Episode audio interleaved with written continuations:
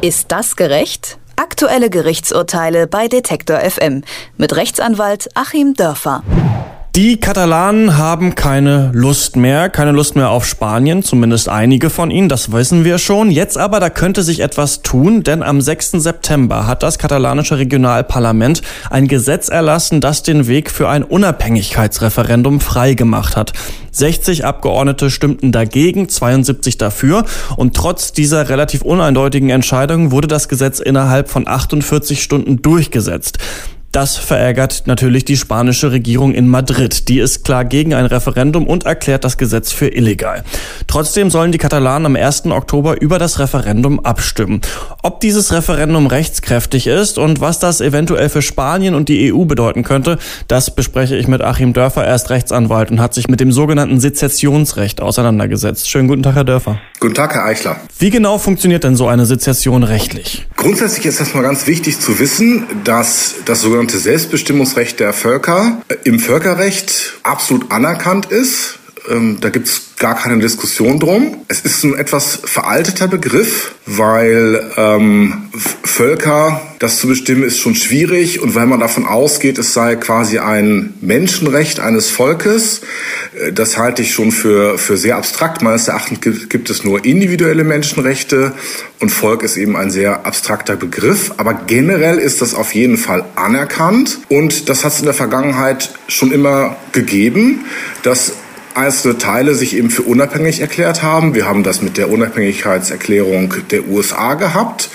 Und ja, ein geregeltes Verfahren gibt es sozusagen per se nicht, weil das Ganze ja letztlich im selben Moment, wo es stattfindet, dann eben auch schon das Recht, was vorher an genau demselben Ort geherrscht hat, beendet. Also man löst sich ja gerade von dem ab, was vorher legal war. Und ähm, solche Dinge als legal und rechtlich möglich zu versprechen, ist eher irreführend. Also es gibt dieses Recht, das zu tun. Wie es dann stattfindet, ja, es passiert eben einfach und ein Teil, ein Gebiet sagt, wir machen jetzt unseren eigenen Staat auf. Das hat ja zum Beispiel im Südsudan, da hat es ja auch so einen Konflikt gegeben und das, der wurde ja dann auch durch eine Sezession gelöst. Könnte das dann auch äh, so für Spanien funktionieren? Ja, ich will jetzt gar nicht sagen, was sozusagen richtig ist für Spanien, ähm, was richtig ist für die Katalanen. Ähm, das geht uns ja hier auch sozusagen nichts an. Was wir uns natürlich alle wünschen, ist, dass es im Dialog und vernünftig passiert. Ähm, was sicherlich nicht geht, ist, so wie es die spanische Zentralregierung gemacht hat, dass es sozusagen schlicht für illegal zu erklären, weil es zwar natürlich nach spanischer Vorstellung illegal sein mag, aber drumherum und darüber gibt es eben noch das Völkerrecht. Es hat immer wieder in der Geschichte diese Diskussion gegeben. Ich habe es jetzt auch gerade in einem anderen Zusammenhang gelesen, nochmal 1918, das Buch eines polnischen Juden. Da brach dann eben Österreich-Ungarn auseinander. Und es gab riesige Diskussionen, ob jetzt die Reste in sechs, sieben, zehn, 14 Teilstaaten zerlegt werden sollten. Alle möglichen Leute haben gesagt, wir machen jetzt einen Staat. Und witzigerweise hat er sich das äh, für die Juden auch gewünscht. Äh, alle jüdischen Parteien in Polen waren dafür. Wir wissen, dass es nicht passiert ist, dass es sozusagen eines der wenigen Völker war, die damals dann keinen eigenen Staat bekommen haben. Ähm, aber es ist sozusagen eine ganz offene Diskussion und ähm, man kann das dann auch nicht stoppen. Man kann das sozusagen nur moderieren. Und wir müssen uns vielleicht auch alle mal klar machen, dass diese Grenzen ja nicht festgezurrt sind, sondern es ist eben überaus fluide. Alles verändert sich in der Geschichte und ähm, wir sollten vielleicht auch ein bisschen weniger unsere Grenzen lieben als unsere Freiheiten lieben und unsere Kooperation mit unseren Nachbarn lieben. Und im Rückblick, äh, wenn man von äh, der Entfernung, sagen wir mal, aus 100 Jahren in der Zukunft zurückblickt, ja, dann wird das eben stattgefunden haben oder nicht. Äh, aber es ist dann gar nicht mehr so aufregend. Sie haben ja gesagt, es gibt dann das Recht auf Sezession im Völkerrecht. Was passiert denn dann, wenn die Katalanen jetzt ähm, abstimmen, dass sie unabhängig sein wollen von Spanien? Wer entscheidet denn dann, ob Katalonien unabhängig ist oder nicht? Es wäre da natürlich das spanische Recht illegal, weil es den großen Gegenspieler dieses Sezessionsrechts gibt, nämlich die Gebietsintegrität eines Staates, die völkerrechtlich auch geachtet ist. Der Konflikt dazwischen ist nicht richtig geklärt im Völkerrecht und der ist auch in der Praxis gar nicht zu klären, weil wir eben auf dieser völkerrechtlichen Ebene keine Instanz haben, die es entscheidet. Wir haben das nur in Einzelfällen. Es gibt einen Seegerichtshof zum Beispiel, ähm, aber es gibt eben hier keine gerichtliche Instanz, die dann entscheidet, wer von den beiden Recht hat. Man ist also dazu verdammt, in den Dialog miteinander zu treten. Man ist dazu verdammt natürlich ähm, bei den Katalanen genauso, dass sie untereinander ähm, sich einig werden. Auch da haben wir ja große Schwierigkeiten, weil natürlich auch Spanier, die dann nicht eine katalanische Sprache aufgedrückt bekommen wollen, auf demselben Gebiet leben. Und es wird natürlich auch eine Diskussion geben, welchem Umfang dann so eine Sezession stattfindet, ob man dann wirklich Grenzzäune errichtet oder ob es eben dann noch weitere Rechte gibt.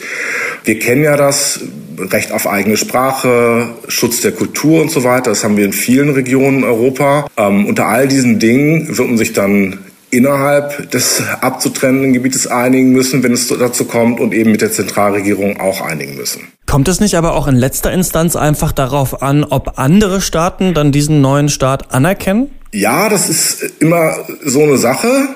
Ähm, wir kennen das. Es ist sehr politisch natürlich dann auch. Ähm, wer sich dann meint, auf die Seite irgendeines Alliierten schlagen zu müssen. Wir kennen das mit äh, Palästina eben als Gebiet der Araber, das eben dann aus politischen Gründen von der einen oder anderen Seite anerkannt wird. Aber das ist mehr eine politische Entscheidung. Es ist gar nicht mal so sehr eine juristische Entscheidung. Juristisch äh, ist es im Völkerrecht ganz einfach. Ein Staat, so die drei Mächte, Lehre, ähm, besteht eben aus dem Staatsvolk, Staatsgebiet und der Staatssouveränität. Und wenn das alles gegeben ist, äh, die Souveränität ist natürlich dann das Schwierigste, dass es eine Polizei gibt, die dann letzten Endes Barcelona und drumherum kontrolliert und eben selbstständig kontrolliert. Aber wenn diese Dinge gegeben sind, dann haben wir für den Juristen, hätten wir dann einen Staat. Ob der dann anerkannt wird, ist eine politische Entscheidung. Und ja, wahrscheinlich würde man sich teilweise damit schwer tun. Man müsste im Grunde auf EU-Ebene auch nochmal gemeinsam abstimmen, was man da tut.